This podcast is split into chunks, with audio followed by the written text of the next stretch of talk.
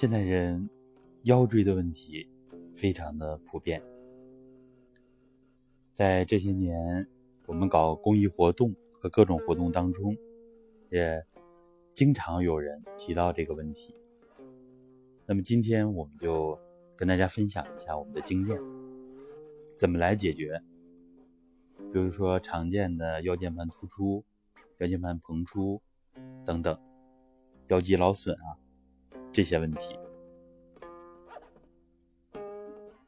为什么我们现在花了很大的力气做各种治疗都没有很好的疗效，都不能从根本上解决问题？我呢，结合实践经验，跟大家粗浅的分析一下。按照中医来讲，腰为肾之外府，所以这样大家是不是能认识到一点？腰的问题不单纯是腰椎呀、韧带呀、肌肉啊、腰间盘呐。不仅仅是这些的问题，我们学会中医的思维，中国传统文化这种整体观，局部绝不是仅仅它这一部分的内容，关系到我们人的一个整体。至少腰的问题，我们要联系到命门内窍，命门联系到两肾，肾气的强弱。很多人腰的问题，比如说常伴随的有下肢的问题。我们常见的一个广告词就是腰膝酸软，为什么这样？下肢跟我们的肾气关系更为密切，所以我们学会整体的看。我给出大家的解决方案，在实践当中呢，效果也是非常好，非常科学，非常有效。首先。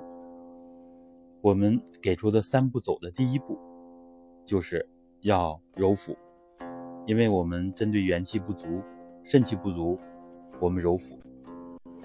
揉腹这些呢，都是有一些实际的例子。我一个同学腰间盘膨出，躺了六天，我偶然给他打电话，提到了这个问题啊。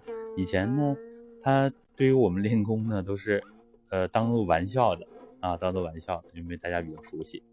那这次呢？当真正遇到问题的时候，我再给他讲这个解决的办法。我让他试一试吧。我说你揉腹吧，因为别的方法他躺在床上动不了，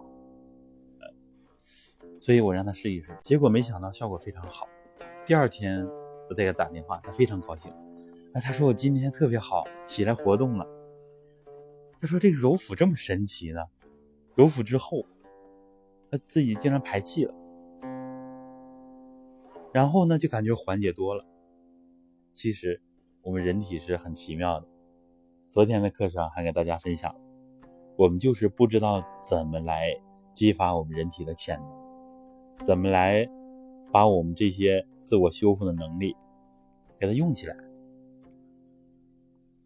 怎么弄呢？让它元气充足啊！想让我们人体起更大的作用，得给它能量啊，给它物质基础啊。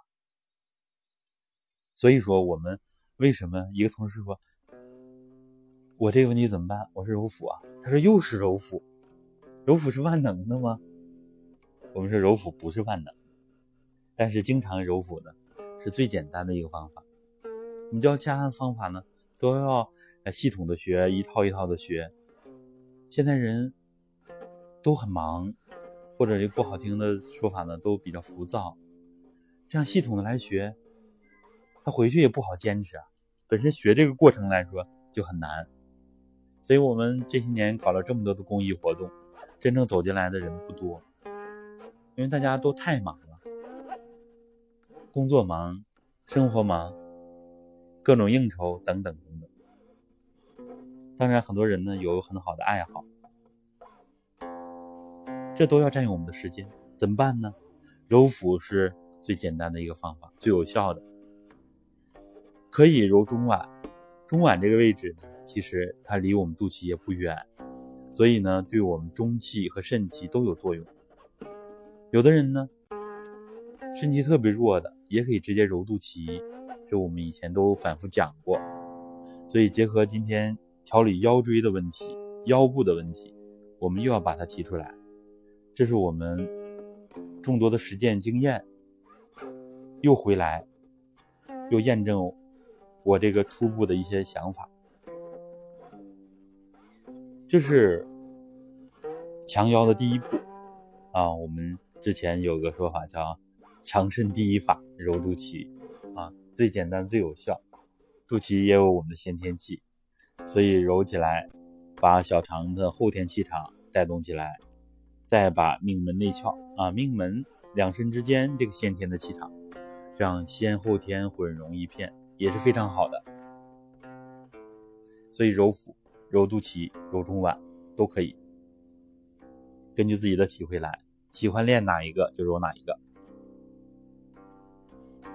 第二步，我们安排的功法叫转腰涮胯，形神桩第六节。转腰呢，就是我当时的考虑呢，就是因为第三步有一些强度，所以呢。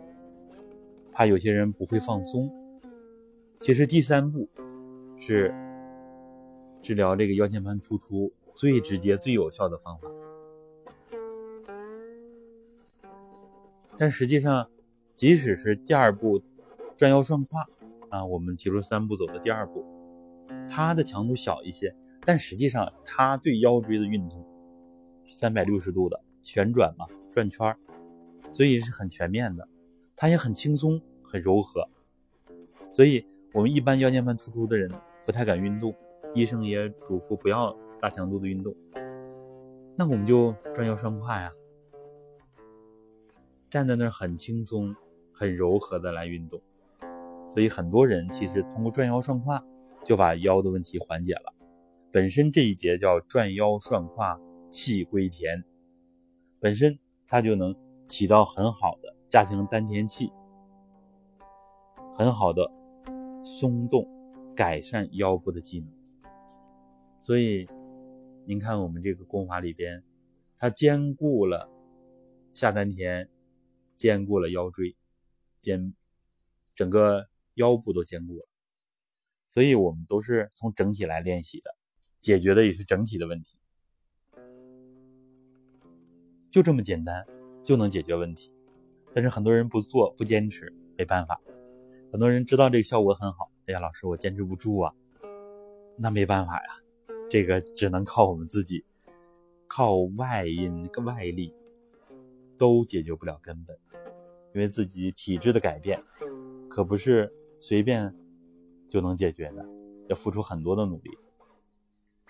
如果从内在的精气神、形气神来着手，那就。比较容易了，因为内因都说起决定的作用，经常这样来讲。那么第三步可以选择俯身拱腰。俯身拱腰，当年老师说了，它是解决腰间盘突出最好的方法。腰椎的间隙变狭窄了，那么通过向前向下弯腰这种体式，瑜伽里也有这种体式，武功里面比较常见。这样呢，把腰椎慢慢的拉开，而且它最科学的地方，就是不是让我们像一般人那么练弯腰，唰一下子就下去了，特别刚猛。我们这个之所以敢称为科学，就是因为它有很多细致的内容、内在的内容，都需要我们去学习和掌握，掌握的越多，效果越好。俯身拱腰的精华就在于，它是。脊椎一节一节很舒缓的向下弯曲，别小看这一点，一节一节慢慢的弯曲，形神合一，气在里边养着呢，而且动作非常的柔和。